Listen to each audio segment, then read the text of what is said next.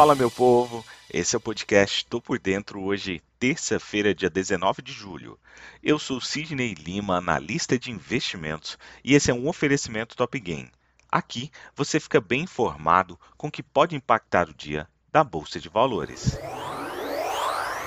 O principal índice da Bolsa Brasileira, o Ibovespa, fechou em alta nesta segunda-feira pelo segundo pregão seguido, apoiado principalmente pelo avanço da Petrobras, mais distante da máxima da sessão diante do enfraquecimento das bolsas norte-americanas.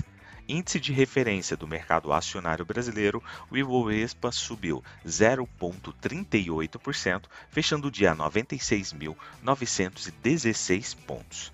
A bolsa abriu ainda refletindo a percepção de que o Federal Reserve, o Fed, deve manter o ritmo de alta dos juros em 75 ponto percentual no final do mês, e não um ponto como se aventurou após dados mais fortes de inflação na semana passada. Notícias sobre medidas na China para apoiar o setor imobiliário também colaboraram com os ganhos assim como os resultados de bancos nos Estados Unidos, entre eles o Goldman Sachs. Nos Estados Unidos, as bolsas fecharam em queda nesta segunda-feira, depois que os papéis de bancos devolveram ganhos de mais cedo e as ações da Apple recuaram após um relatório apontar que a empresa planeja desacelerar o crescimento de contratações e gastos no próximo ano. O índice S&P 500 fechou em queda de 0,84%, o Dow Jones caiu 0,69% e o índice Nasdaq da tecnologia acabou cedendo 0,81%.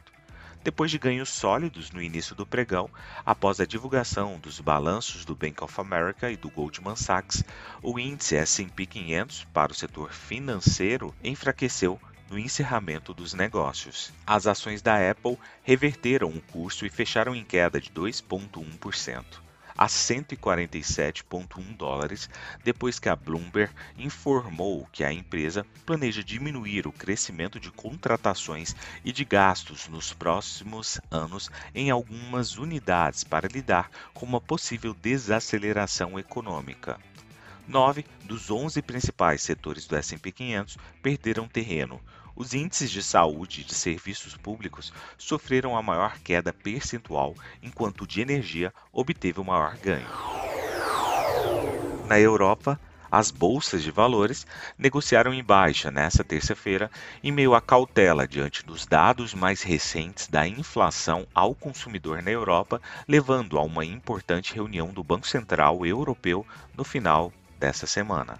O rally de alívio visto nos mercados de ações europeus nas duas sessões anteriores perdeu impulso, com os investidores ficando cautelosos antes da reunião do Banco Central Europeu de quinta-feira.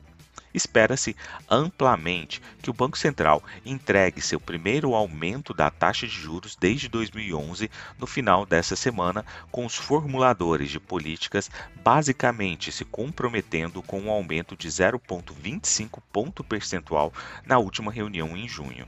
Dito isso, a Reuters informou na terça-feira que o Banco Central Europeu também discutirá um aumento de 50 pontos base nesta quinta-feira.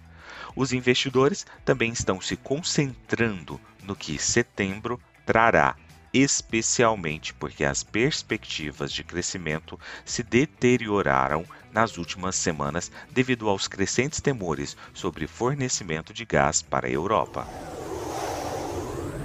Na Ásia, as ações do Japão subiram após o fechamento de terça-feira, com ganhos nos setores de varejo, serviços, elétrico e máquina. No encerramento em Tóquio, o Nikkei 225 ganhou 0,65%. A volatilidade do Nikkei, que mede a volatilidade implícita das opções do Nikkei 225, caiu 0,51%. Partindo para o petróleo, o preço subiu ligeiramente nesta terça-feira, reduzindo perdas anteriores e depois de subir mais de 5 dólares por barril na sessão anterior, em meio a preocupações com a oferta apertada. Os preços do petróleo foram sacudidos entre as preocupações com a oferta, já que as sanções ocidentais sobre o petróleo russo e o fornecimento de combustível sobre o conflito na Ucrânia interromperam os fluxos comerciais para refinarias e usuários finais, e preocupações crescentes de que os esforços do Banco Central para domar a inflação possam desencadear uma recessão que cortaria a demanda futura do combustível.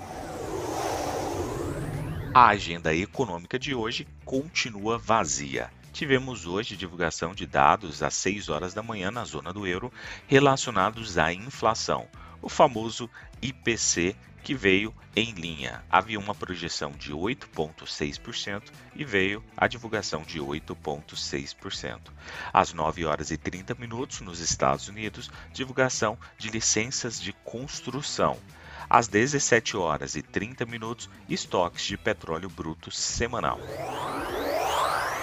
Partindo para as cotações, agora que são 7 horas e 31 minutos do dia 19 de julho de 2022, temos o mundo navegando em terreno positivo, com Dow Jones a 0,72% de alta, S&P 500 subindo 0,91% e Nasdaq Bolsa da Tecnologia com uma alta de 0,94%.